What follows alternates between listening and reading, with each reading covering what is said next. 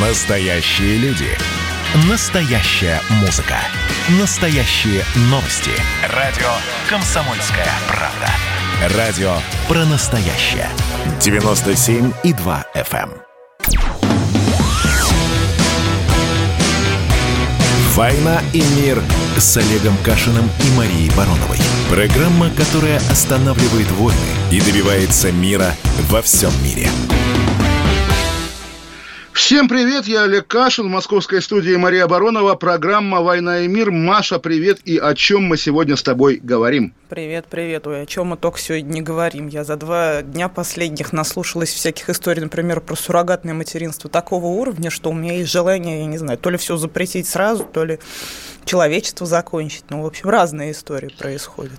Хорошо, если истории происходят разные, непробиваемый закон российских медиа, давай начнем с Владимира Путина. На сайте Кремлин.ру, как я уже начал говорить, выложили остатки вчерашней стенограммы встречи Владимира Путина с членами Совета по правам человека.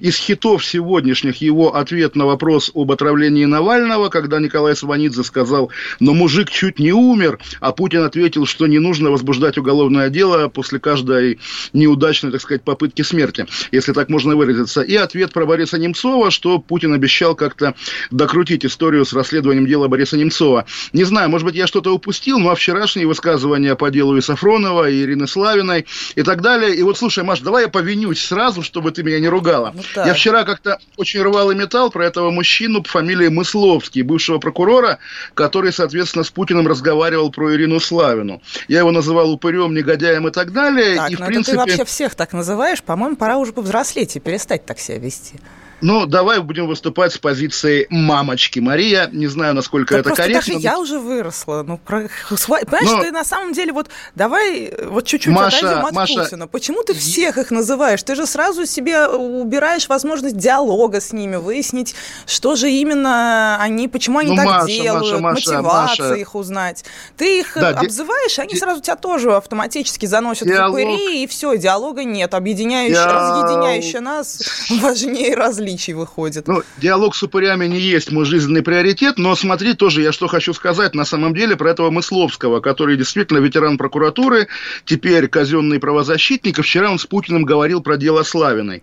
Я видел эти фрагменты видео, где Мысловский говорит, что Славина была, соответственно, психически неадекватна и так далее. И, естественно, на этом этапе я взорвался. Вчитавшись в стенограмму, я понимаю на самом деле, что да, он говорит, что она была ненормальная, но пытается говорить с Владимиром Путиным написанным на языке власти, на языке силовика, что да, мы там не спорим, что он ненормальная, но это не оправдывает тех, кто приходил к ней с обыском. На самом деле, значительная часть выступления этого Мысловского посвящена именно этому обстоятельству, и как бы он пытается не с демшизовых позиций, которые Путина реально отпугивает, он тут же закрывается в домик, а с позиции как ветеран силовых структур, ветерану. Слушай, ветеран Ветеранович, да, понятно, что она как бы там дура и все такое, это не обсуждается, но зачем они с ней так обращались это не сработало, Путин как бы среагировал все равно только на психическую это самое, да, и на то, что она не была обвиняемой, что тоже, ну конечно, вот. мрак. Но, тем не менее, я смягчаюсь по отношению к Мысловскому, он, скажем так, полуупырь. Ну, то есть, на самом деле, человек вообще не упырь, он действительно просто ищет правильные слова, чтобы до правильных людей донести свою мысль, но ты его унижаешь и оскорбляешь просто потому, что тебе так нравится. Ты это понимаешь? Я причем тебе как либерал говорю это сейчас, не как какой-то там кра... оплот кровавого, ну, не знаю, кто там, опора кровавого режима, а, ну, мне просто непонятно. Он действительно явно пытается исправить эту ситуацию, в том числе вот действительно есть такой мужской патриархальный подход, что из серии «Вот, я, э, собираются ограничивать там скорость э, на дорогах в городе. А что, если псих выбежал на дорогу? Ну, псих тоже человек. То есть вы должны ехать с такой скоростью, что даже если у человека случится психоз и какой-то ужас с ним будет, и он выбежит на дорогу, вы его не собьете насмерть. Тут то же самое. Абсолютно все люди, вообще нормы психиатрические на минуточку не существует. 95% людей э, на Земле всегда, в любой момент исторически, а они отклоняются от так называемой психиатрической нормы. Соответственно, мы должны учитывать, что люди все разные, и когда мы их запугиваем уголовными делами, э, мы можем довести их до самоубийства. Ровно это и произошло с, со Славиной, и это ровно пытается донести, собственно, другим языком, не так, как я, этот самый прокурор, которого ты зачем-то ты... мочишь. Ты он, знаешь, он прекрасный вот, человек, он, он, он пытается да, гуманизм давай... привести в, в нашу власть и в нашу жизнь. А Давай, ты... знаешь, на, на чем сойдемся. Вот помнишь Якова Блюмкина, который убил посла Мирбаха, и вообще была легенда такая раннего чекизма и всего на свете. Потом его отправили в конце 20-х послом в Монголию, и был скандал, когда на приеме в честь 7 ноября посол Блюмкин напился, его стало тошнить, и он взял в руки портрет Ленина, тошнит, как бы вот выплескивая все из себя на Ленина, и повторяет, прости, Ильич, виноват не я, виновата, ну, скажем так, зловредная система. Вот давай эту фразу тоже повторим, что никто не виноват, ни Путин, ни этот прокурор, ни, там, ни мы с тобой. Виновата зловредная система. Нет, подожди. Зловредная система, любое сообщество человеческое, оно всегда состоит из грехов. Это тоже не новость. Но когда мы пытаемся находить там с помощью языка дипломатии объясняем друг другу на понятном, э, там, разным стратам и разным категориям людей, мы на понятном языке объясняем какие-то вещи, аккуратно, мягко, и не называя никого упырями. И э, я, ну, вы просто обрубаете возможность диалога. То есть, ну, ну, ну, вот нельзя так себя вести. И, собственно, проблема заключается, например, вот этой, этого заочного странного диалога между Путиным и Навальным в том, что они тоже почему-то, оба этих человека, которые в какой-то мере ответственны за нашу страну. Я считаю, что Навальный уже тоже он ответственный, он должен понимать, что он влияет на большое количество разных людей и э, они действуют в зависимости от того, как он, какое он решение примет и что он им скажет. Они должны чуть-чуть более ответственно подходить вот к этим способам а, обращения, ну, диалогу между собой. То есть вот, не унижать слу... друг друга, не называть друг друга какими-то словами, не говорить, Маш, что при, пришла, не умер, пришла. Маш, пришла горячая новость прямо тебе, буквально лыка в строку, к тому, что Алексей Навальный, Алексей Навальный также отвечает за Россию, как Владимир Путин. Ты помнишь его скандальное расследование про Елену Малышеву, ведущую программы про ну, здоровье на Первом канале? расследование, потому что вот. мне было непонятно. Ну, бога... Елена Малышева богатый человек. Вот это новость. Короче, теперь Елена Малышева будет беднее, потому что программу закрывают. Пожелание Фонда борьбы с коррупцией исполнилось, сообщаю я тебе. Но нет, она не будет беднее, потому что очевидно, что мы отлично знаем, что на телевизионных шоу заработать нельзя.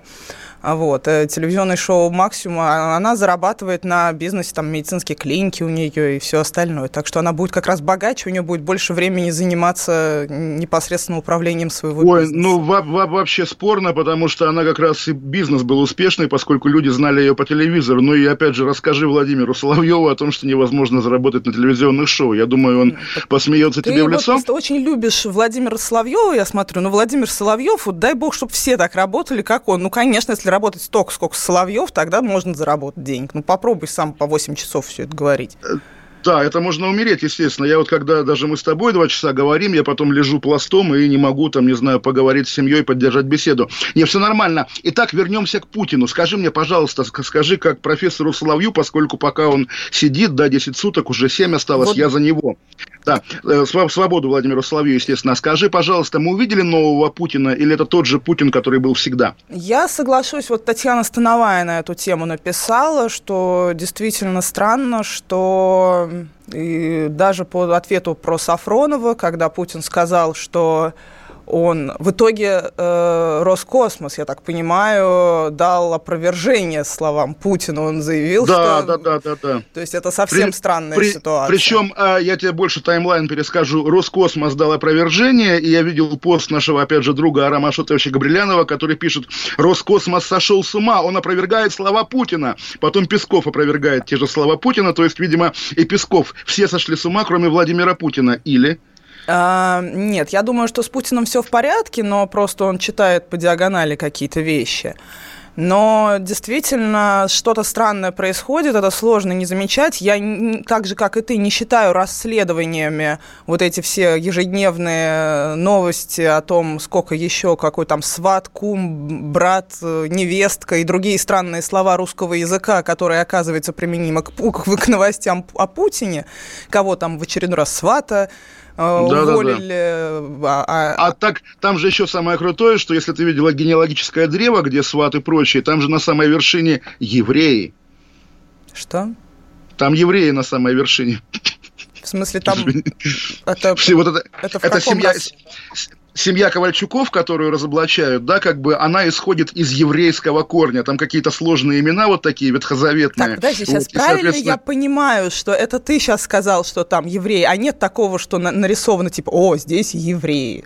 А, нет, там нет, нет никаких свастик, нет а, ничего. А, то есть это у тебя евреи постоянно в голове? Нет, Ладно, ну там, хорошо, там, там, реаль, там реально евреи. Я об этом узнал от знакомых евреев, которые Господи. гордятся тем, что, соответственно, такая влиятельная семья, я поясню, там написано Юрий Ковальчук, человек номер два в российском государстве. То есть там, не знаю, Мишустин плачет, а, Бортников Патрушев плачет, всем плохо. Вот главный Ковальчук. Мы уйдем на две минуты. Мария Баронова, Олег Кашин, программа «Война и мир». И продолжим говорить о самом главном, то, что о том, что было на этой неделе. Оставайтесь с нами.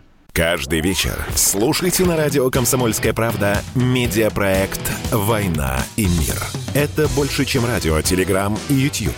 Пять признанных авторов не только подводят итоги дня, но и стараются влиять на дальнейшее развитие событий. За каждым ведущим закреплен свой день недели. Вторник – телеведущий Андрей Норкин.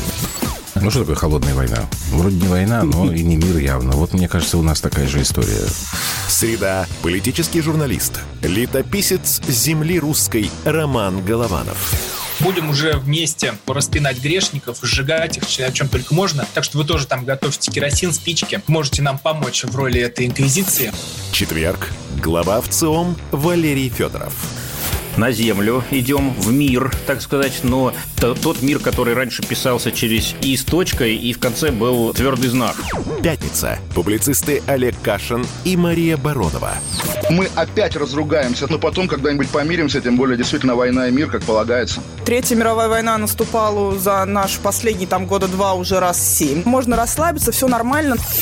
Ну а по понедельникам рулевым «Войны и мира» становится специально приглашенная звезда. «Война и мир». Слушайте каждый будний день с 6 до 8 вечера по московскому времени.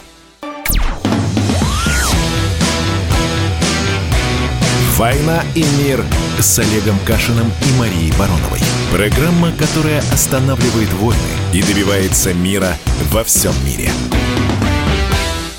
Еще раз всем привет. Мария Баронова, Олег Кашин, программа «Война и мир». Мы говорим о демократии. И вот, Маша, если помнишь, довольно долго было модно говорить, что если в России пройдут по-настоящему свободные выборы, победит Гитлер. Вот он побеждал на свободных выборах в Германии, хотя не побеждал, и так далее, и так далее. И теперь мы наблюдаем уже не первый раз, когда на свободных выборах в России побеждает совсем не Гитлер, а наоборот, русский простой человек. В прошлый раз была уборщица, теперь это сторож, тоже женщина, Наталья Чекмарева в Новоомском поселении Омской области. Она победила действующего главу Артура Лена, хотя все думали, что она технический кандидат. Но, как и уборщица в Костромской области, э, эта сторожиха, значит, как бы феминитив такой не звучал, отказалась от должности, хочет дальше охранять то, что она охраняет. Что ты думаешь, Маш, это кампания, какой-то пиар против демократии или реально издержки роста российского гражданского общества? Я думаю о том, что это люди немножко не понимают, как вообще какое-то управление происходит. Потому что, ну, конечно же, те люди, которые в, такой в провинции оказываются наверху и чем-то управляют, это единственные люди в Эпсилон окрестности которые способны чем-то управлять и заниматься ну, каким-то там сбором документов, то, что называют крепкие хозяйственники. Таких людей не очень много в любой иерархической системе. Соответственно, конечно же, при этом люди, привыкшие, к сожалению... Ну, то есть я сейчас буду каким-то социал-дарвинизмом заниматься, что мне не очень хочется, но люди же убеждены, что вот там эти, которые управляют чем-то, вот они имеют денег при, больше, чем мы, вот воруют и ничего не делают, но это же в принципе не так. Во многих э, этих историях э, получается, что, ну да, все устали. То есть я когда смотрела вот по Костромской области историю, получалось, что, в общем, неплохой был мужик, который был до этого главой поселения – но да, к нему а в основном как бы к нему претензии, что жизнь плохая. Ну, жизнь в Костромской области, в принципе, плохая. Это точно не зависит от этого мужика. Чтобы она стала лучше, это должно быть, э, ну, должен быть некий коллективный труд всех этих людей должен быть, чтобы жизнь стала лучше. И какие-то другие представления об экономике должны быть у людей. Ну, конечно же, при этом я понимаю, что я рассуждаю сейчас как москвич, который на совершенно других условиях рос, и который совершенно другое образование. Как москвич, как москвич северо-запада Москвы, то есть не с востока, да, не там, где жи- жизнь это приговор, да, если помнишь эту цитату, прогремевшую на этой неделе. Но все же, потому что, ну, я не знаю, я, естественно, параноик, я, естественно, конспиролог, но конспирология чем как бы она хороша, да, она правильных ответов, как правило, не дает, но вопросы задает совершенно правильные. Выборы глав поселений, сельских, там каких-то еще вот локальных муниципалитетов проводятся в России не первый год. Но первый год сейчас, когда то и дело какие-то совершенно случайные, а чаще всего и подставные люди, поскольку та, та же уборщица работала не где-то там в офисе, да, а буквально в кабинете главы администрации, и он ее попросил выдвигаться, чтобы создать видимость конкуренции, и проиграл ей. Здесь, естественно, есть рифма с пресловутым умным голосованием, когда тоже предлагается избирателям голосовать за какого-то другого кандидата консолидированно, неважно за какую деревяшку, важно, чтобы против действующего, и во многом э, те случаи, там, не знаю, поражения представителей власти на выборах связаны с такой тактикой. И когда мы раз за разом видим уже истории про то уборщицу, то еще кого, побеждающего действующего главу, не есть ли это кампания по дискредитации выборной демократии буквально? Ты правильно совершенно говоришь, я с тобой согласен, что э, в отдаленных населенных пунктах бывает, да, если человек умеет управлять, то он управляет, а второго такого там нет. Но что с этим делать? Потому что если под разговоры об этих уборщицах нам выборы отменят, выборы глав поселений, тоже будет, мне кажется, не очень здорово. Мы уже уже наблюдали отмену выборов там и губернаторов, и мэров, по сути, в большинстве городов. Поэтому э, такой, ну, ползущий отказ от демократии под веселый смех и одобрительные шутки про уборщиц и сторожей. Ну, люди сами в данном случае являются виновниками происходящего. То есть, если они так относятся к демократии, то... Не, ну если люди, Маш, э, выражают недоверие действующему главе, у них нет другого инструмента, там, не знаю, с вилами топорами идти, нет, даже нету графы, графы против всех. Давай ее вернем тогда, чтобы не какой-то а, карикатурный нет, образ смотри, побеждал на выборах, а буквально смотри, против всех выборы срывали. Карикат... Нет, значит, это да, против всех, возможно, нужно вернуть, но э, мы говорим о том, что, в принципе, демократия возможна только когда возникает слой буржуазии или мещан по-русски. А, потому что буржуазия – это образованное население, которое обладает своими собственными деньгами, при этом это не часть элиты изначально. И вот именно они и являются носителями демократии. К сожалению, Правильно. и буржуазии, к сожалению, совершенно очевидно, являются в нашей России только вот эта самая та первая Россия, которая вот эти 12, ну, Москва, а, Питер, плюс вот, 12 вот, вот, основных городов все-таки вот здесь я не хочу, чтобы разговор уплывал на тему, вот там, не знаю, научного обоснования развития человечества, все-таки, да, сегодня в России вместо буржуазии есть, собственно, класс государственных людей, чиновников, силовиков, вот люди, собственно, которые принимают какие-никакие решения, люди, которые с деньгами, они где-то около государства. Государство в России не только государство как государство, оно еще и главный работодатель, главный помещик, главный меценат. У нас с Эдвардом Чесноковым регулярные разговоры разговоры о том, что вот опять Шендерович или Акунин выступил в Государственном театре, как же так он критикует власть, это невозможно. А, кроме государства нет ничего. И вот смотри, мы с тобой Путин, и ты предлагаешь, да, там одной половиной Путина, предлагаешь, а давайте как-то поспособствуем созданию большой, влиятельной, независимой социальной группы, у которой будут свои интересы и будут влиять. А я говорю, погоди, вот мне-то Путину это зачем? Мне выгоднее, чтобы люди чувствовали себя моими буквально подчиненными или даже подданными, не говорю крепостными, да, чье благополучие, чья жизнь зависит от меня, в широком, опять же, смысле от меня, кто получает зарплату в госкомпании, кто буквально бюджетник, кто получил, там, не знаю, пистолет и крутись как хочешь, как силовик. Такая система, разумеется, выгодна тем, кто на вершине. И если нам нужна буржуазия, а нам нужна буржуазия, то это, на самом деле, конечно, призыв буквально к буржуазной революции, а лимитной революции Ой, мы исчерпали. Знаешь, я вот что-то как-то, во-первых, да, лимитная революция мы точно давно исчерпали, это не работающая схема в России, потому что в итоге мы все боимся грядущего кризиса, и это вот в этом ужасе мы постоянно находимся. Но вообще нужно, я бы сказала, вот так, если еще брать первую нашу тему, нужно поменьше думать, о чем думает Путин, потому что пока я думала, о чем думает Путин, я даже в итоге зачем ты не те слова, которыми ты обзываешься в людей, сказала. Поэтому единственное, о чем я сейчас теперь могу думать, это о том, что я сказала в прямом эфире плохое слово. Вот. Я думаю, и... тебя, тебя надо посадить в тюрьму за, не знаю, что, за экстремизм, Нет, ну это очень само по себе, да, это вот то, что происходит с людьми, когда они слишком много заняты мыслями, которые на самом деле не имеют отношения к их жизни.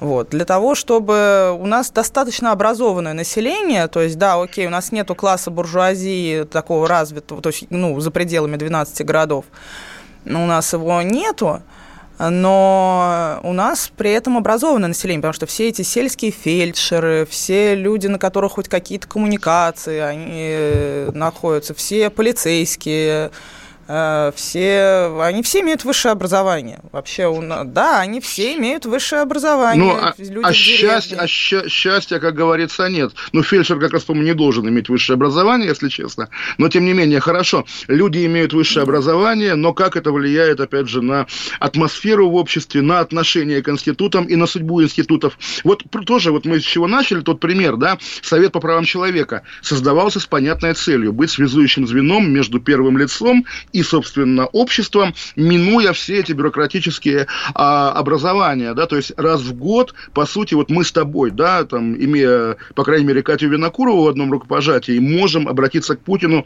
с жалобой на какую-то несправедливость. И мы видели на протяжении этих десяти лет, пока существует СПЧ, что, во-первых, правозащитников бесспорных каких-то, не знаю, как Каляпина, да, или Чикова, вымывали непонятные ветераны силовых органов, которые теперь как бы являются в России правозащитниками, правозащитниками, темы уходят, и тоже я дочитываю эту стенограмму, а Путину нас...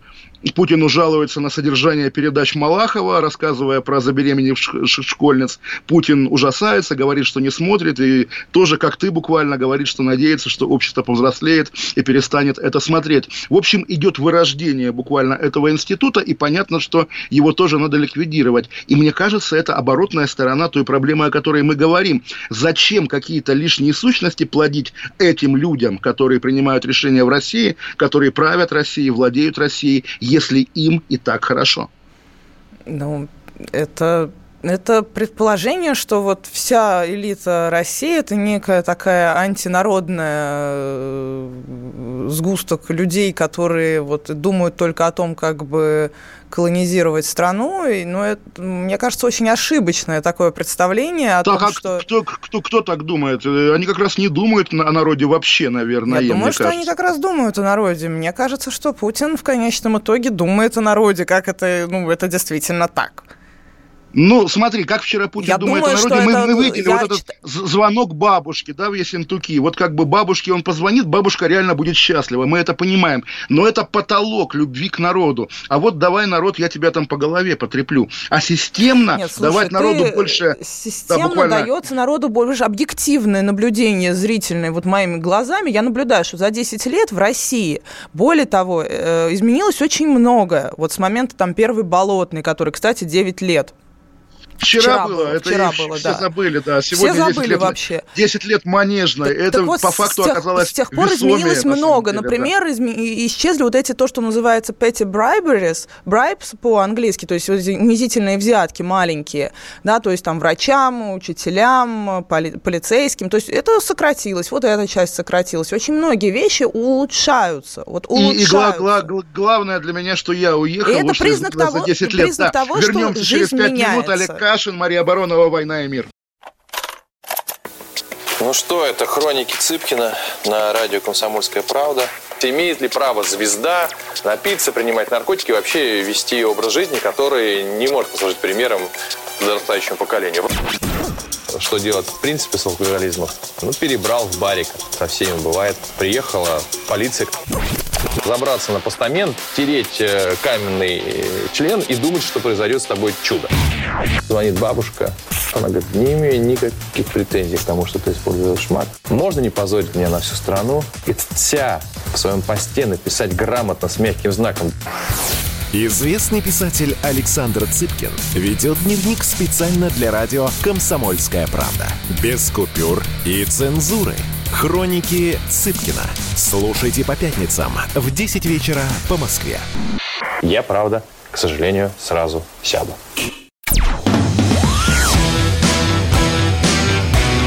«Война и мир» с Олегом Кашиным и Марией Бароновой. Программа, которая останавливает войны и добивается мира во всем мире. Олег Кашин, Мария Баронова, «Война и мир». И прежде чем мы перейдем к основному телу нашей беседы, два маленьких замечания от меня лично. Я в новостях услышал, и, естественно, мы будем ее читать. С удовольствием анонс статьи Сергея Нарышкина в «Комсомольской правде», главы службы внешней разведки. Но, конечно, прямо коробит вот этот посыл, что российская разведка отмечает сто лет, то есть с 1920 года. Забавно, что еще неделю назад Нарышкин рассказывал о том, как на русскую разведку работали Менделеев, Грибоедов, Давыдов и Проживальский. Видимо, они как-то за 50 или за 100 лет работали на советскую разведку. Конечно, адский позор, что современная Россия регулярно в каких-то таких, ну, мелочах на самом деле чувствует себя только наследником Советского Союза, Советской России, а наследником исторической России себя не чувствует. У нас Второй русское момент... географическое общество – это большое исключение, когда у нас Сбербанк почему-то внезапно э, до появления России на Земле, ну, согласно нынешней историографии, работает. И русское географическое общество тоже работает давно уже. А, э... Да, во всех остальных случаях даже с наукой это поразительно, насколько только благодаря тому, что Менделеев есть и другие великие химики конца 19 века, у нас вроде как русская химия, ну, российская химия существует там с, как минимум с Ломоносова.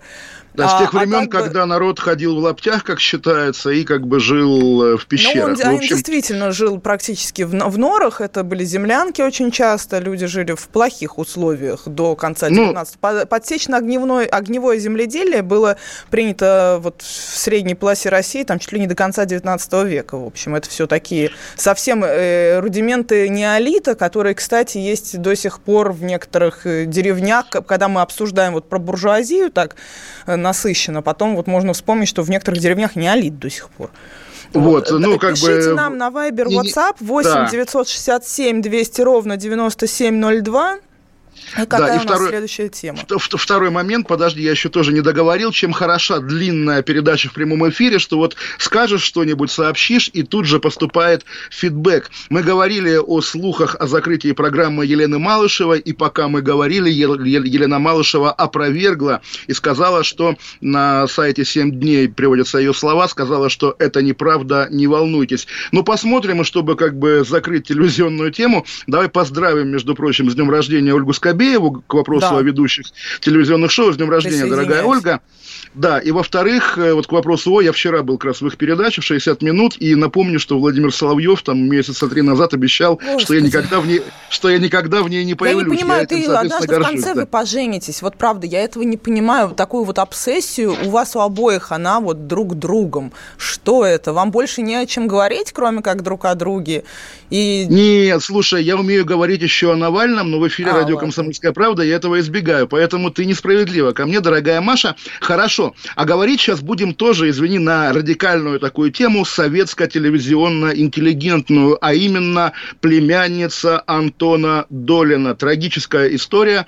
Она приготовила в школе, в московской школе, доклад о Голодоморе, а учительница, если верить, опять же, пересказу в социальной сети, в Фейсбуке Антон Долин, ссылаясь на своего брата, режиссера Олега Долина, если не ошибаюсь, сказал, что учительница запретила этот доклад и заявила, что Голодомор придуман врагами России. Маша, разложи по полочкам, как относиться к этой истории. Ну, э, ну, во-первых, давай мы начнем со слова «голодомор». Голодомор – это слово новое. Голодомор в Полесье и в других местах этого слова не было еще в 80-е годы среди бабок старых, которые пережили э, голод в Советском Союзе и на Украине, и в, Повол... ну, и, там, и в Поволжье тоже этого слова не было, да, то есть голод был, но слова такого не было. Слово является политтехнологическим, это действительно так. Но если мы будем сильно углубляться в тему того, что это враги России придумали, мы автоматически превращаемся в упырей, отрицающий сам факт вообще всех этих страшных преступлений, которые совершала советская власть по отношению к своему народу. Соответственно, был ли фактически из-за неправильного э, управления, из-за неправильных логистических цепочек не созданных, был ли создан голод в Советском Союзе, в том числе на Украине, в том числе в Поволжье, в том числе в Казахстане? А, было ли, была ли такая ситуация, напомним... что, например, попрошу, вот, например, в, сейчас, секунду, моя бабушка mm-hmm. в 32 году умерла. В 32 году средняя продолжительность жизни, вернее, детская смертность опять была повысилась до уровня конца XIX века, потому что ну, дети умирали от голода. А моя прабабушка, у нее молоко сразу пропало, она смогла найти кормилицу за а, за золото семейное, которое было у семьи. Она смогла покупать там манную кашу в Тарксине за золото семьи. Соответственно, моя бабушка жива до сих пор, хотя у нее куча разных заболеваний, но она из тех детей, из таких богатых семей 32 года города Москвы, которая выжила. Но вообще-то голод был в Москве. Ну, то есть говорить о том, что был какой-то спланированный акт русских по уничтожению украинцев, как это сегодня произносится в мифологии украинской делается, это неверно. Но был Нет, ли это... голод? Потому что, ну, банально тогда клятые москали устроили голод даже в городе Москве. Вот на секундочку но при этом утверждать, что, э, что это все враги России, а этого ничего не было, тоже отвратительно. Ну, то есть это всегда очень политизированная тема, которая должна быть деполитизирована, потому что все эти страшные преступления, которые совершала власть по отношению к своему народу, они должны пересказываться, они должны рассказываться, да, это должны, люди должны помнить об этих жертвах, люди должны помнить о том, что происходило на нашей земле. Деполитизация должна начинаться, естественно, с терминов, потому что ты совершенно права, слово «голодомор» абсолютно политическое и абсолютно с конкретной нагрузкой. И смотри, какая здесь ситуация. То есть там естественно, действительно, я, я бы... Действительно, вот я помню, когда в 14 лет приехала э, в Крым, и мы были с киевлянами. Их прямо вот учи... И мы вот услышали, да, что говорили где, э, киевляне, школьники 14-летние, о Голодоморе. Что это намеренно русские и евреи спланировали и убивали украинцев таким образом, чтобы уничтожить украинскую нацию. Ну, вот Разумеется, это, это, это, это, это, это и есть слово «голодомор», другого значения у него, конечно, нет. И смотри, какая здесь история. Не хочется становиться на сторону, ну, очевидно, недалекой и, очевидно, злой такой вот стандартный образ, мы его сами помним из своего детства каждой училки, которая всегда как бы чего не вышло, заткнись, сиди, там тебе особое приглашение, голову дома не забыл и так далее. Это с одной стороны.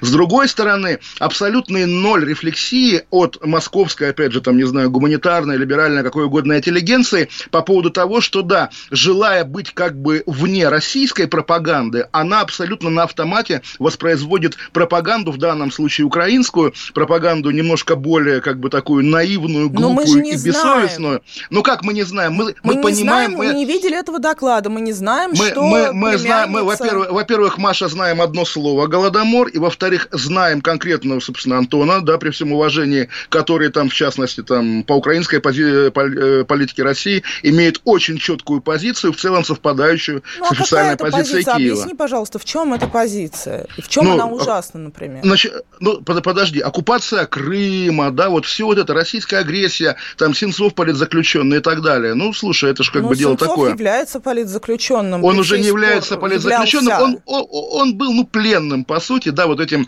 гибридным пленным гибридной войны. И, ну, это тоже долгий отдельный разговор, да, естественно.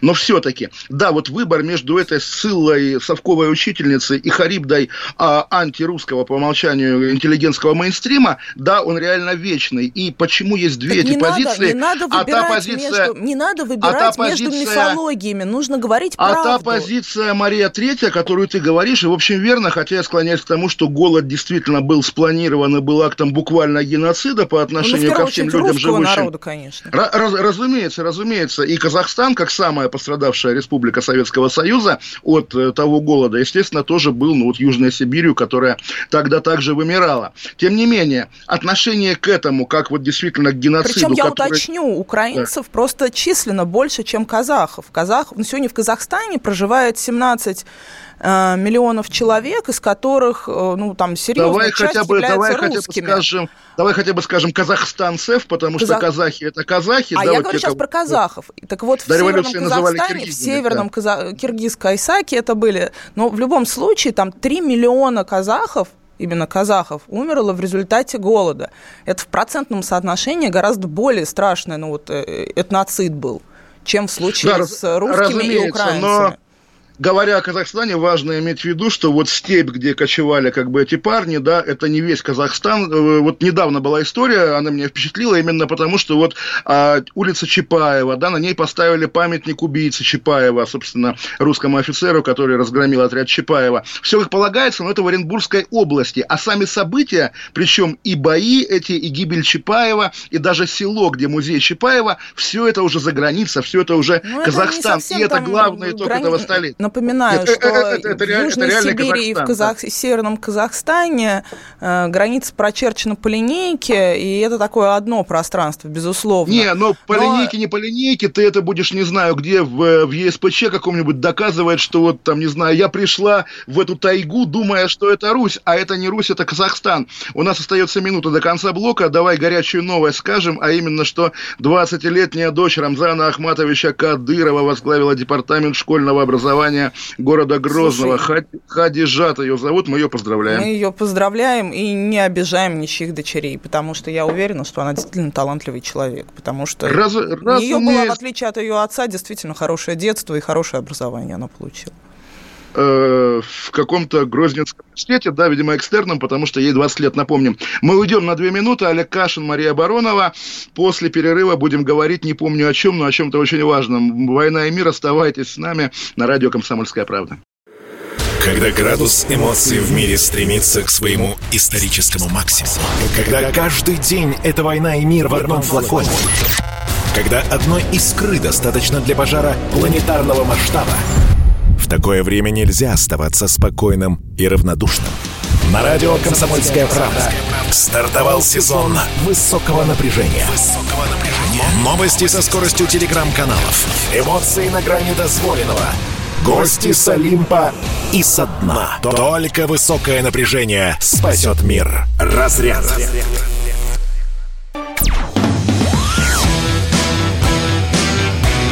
«Война и мир» с Олегом Кашиным и Марией Бароновой. Программа, которая останавливает войны и добивается мира во всем мире.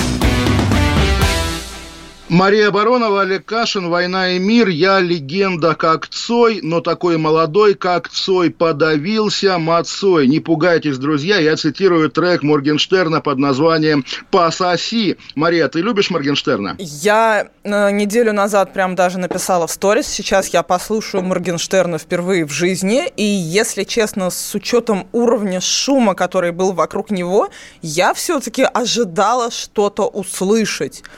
А, на сегодня у меня точно закончился лимит неприличных слов в прямом эфире. Э, и, ну, вот я бы могла сказать очень многое про все, что я услышала, потому что и даже в итоге у меня сын, оказывается, засыпал и слышал, как я слышала Моргенштерна, и с утра проснулся, такой говорит, э, там приходит, мать, ты что, слышала Моргенштерна? Это же позор даже среди нас считается. Это прям, вот мы понимаем, что он отстой. И ну, как говорится, я кто вот... тогда как сказал бы писатель Довлатов, кто скачал 4 миллиона треков, потому что ВКонтакте подвела музыкальные итоги года, и действительно весь топ занял Моргенштерн, только подкасты не он. Подкасты Мне еще он, очень понравилось, что кто-то написал, что моя, моя психотерапевт сказала, что я четвертый пациент за неделю, который жалуется на то, что он завидует Моргенштерну.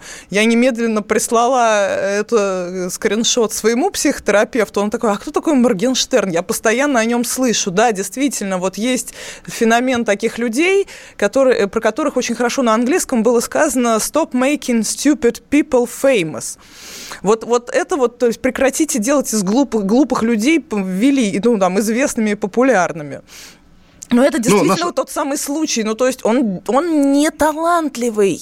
Он, он, он, он это какой-то трэш-музыкант. Он действительно трэш-музыкант. Ты, ты я знаешь, не знаю, просто вот... скриптонит это, это какой-то такой испорченный скриптонит, потому что скриптонит это действительно вот, вот прям слушаешь и понимаешь, да, знаешь, Прям Маша, вот я думаю, мы на самом деле... в казахах мы, это скриптонит. А, а в случае с... Казахах, а тут да. как-то прям даже хочется... Не, очень... на, на, на самом деле у меня интуитивно есть ощущение, что мы с тобой не убедительны как музыкальные критики. Так-то я бы тебе тоже сказал, что, конечно, слова КПСС номер один. Ну, я его очень КПСС люблю. тоже... Нет, там есть... В этом всем есть глубина, и что называется, боженька поцеловал. Но когда я смотрю на Моргенштерна, у меня нет ощущения, что его поцеловал боженька. У меня есть ощущение, что... Понимаешь, что-то не то происходит рано-рано делать выводы, и я тебе скажу, что, во-первых, да, лет через 20 по Моргенштерну, конечно, будут ностальгировать, и какое-нибудь радио для 40, для 40-летних, или Первый канал на «Голубой огонек» будет давать ремейки его композиции в исполнении... Не думаю, вот не уже... думаю. Ну, ты, ты, ты, ты знаешь, вот удивительный момент, вот я приведу пример из личной практики, хотя обещал быть не, не быть музыкальным критиком. Я помню, когда вот там была очередная, там, лет 15 назад волна, не первая уже, моды на русский рэп, я послушал тогда Басту, пожал плечами, и ушел. Сегодня, когда вот все слушают Моргенштерна, я как-то в плеере выпала баста, я подумал, о, ностальгическая музыка из нулевых,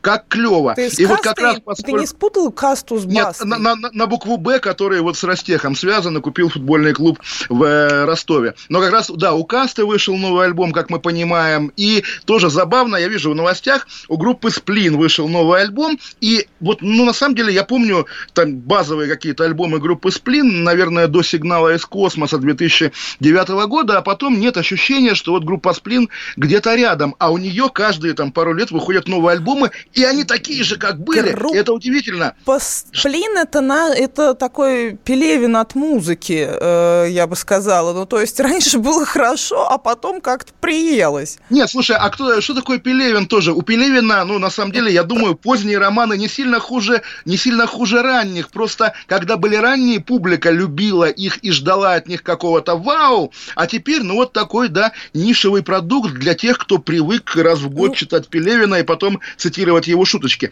То же самое, группа «Сплин» – группа для 50-летних, а это нормально.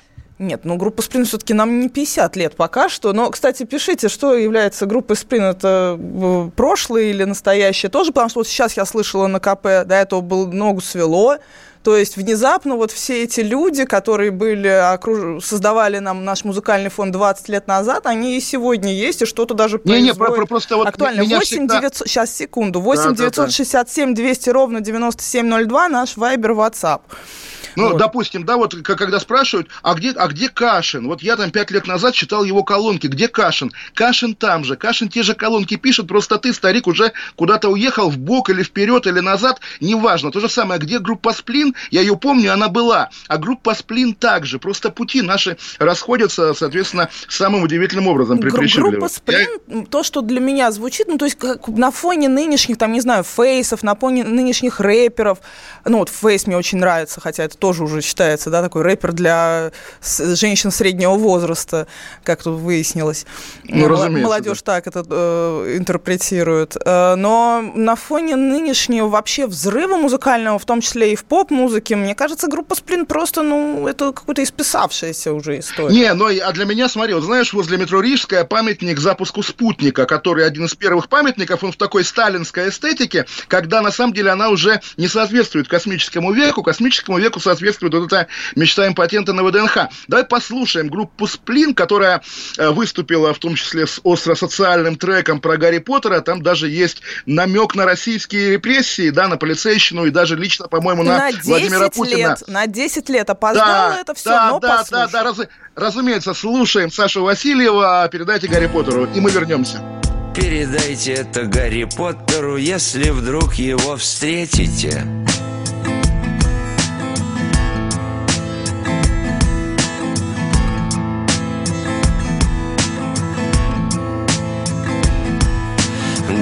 Гарри, привет, как дела, приятель? Надеюсь, что ты там еще не спятил. Низкий поклон тебе от всей нашей братьи С этих глухих болот. Нас окружают сплошные маглы И рожи у них такие злые и наглые. А ты, как всегда, торчишь в своей Англии На остальное задвинув болт Гарри, скорей прилетай, ты нужен А то нерушимый совсем разрушен. Из всех проплешин, из всех проушин Они выкачивают нефть и газ. По воле Бога и согласно плану Скоро нас всех поведут на плаху. Ты захвати волшебную палку Чтобы двинуть им между глаз Гарри, все это не очень нормально. Жизнь как качели, то вира, то майна. Так что, дружище, биткоины майня Не забывай про нас. Не забывай почувствуй, волшебник То, как на шею давит ошейник. Не забывай нас, ты слышишь, отшельник Иногда покидай парнас Гарри, я знаю, что ты услышишь. В наши края навостряя лыжи Как мы зовем тебя здесь, ведь ты же Возьмешь в дьюти-фри сингл молд Хоть на метле или там трамваем Дуй к нам сюда, мы тут ходим краем. Под тем, чье имя мы даже не называем Хотя это Волдеморт Гарри, трибуны пусты, как видишь Фанаты уже не поднимут кипиш. Никто теперь не играет в квидич Мы тут вымерли все почти Маглы совсем охренели, Гарри. Мир почернел от дыма и гари. Если б ты видел все эти хари Ты бы разбил очки. Гарри, все это не очень нормально. Жизнь как качели, то вира, то майна.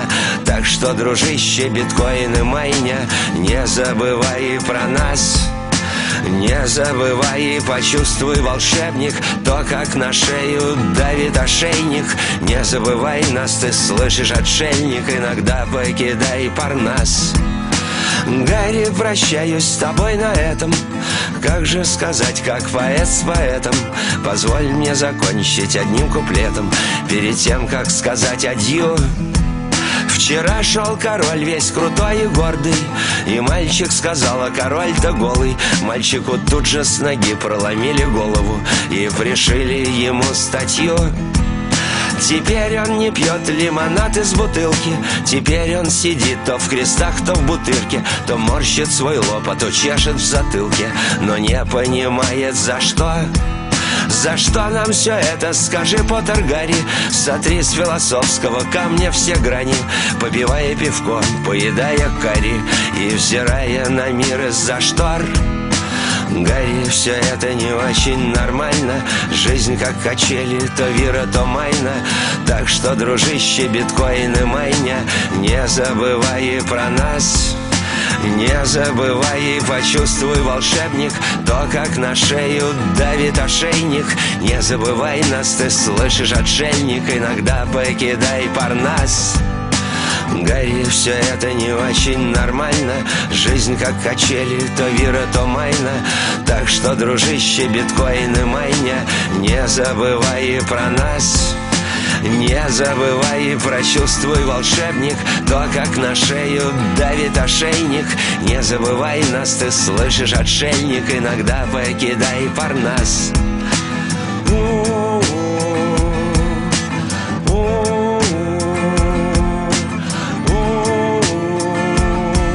За что нам все это, скажи, Гарри Поттер?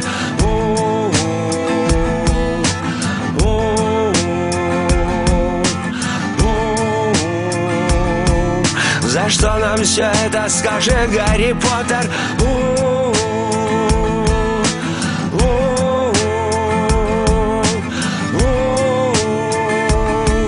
За что нам все это, скажи, Гарри Поттер?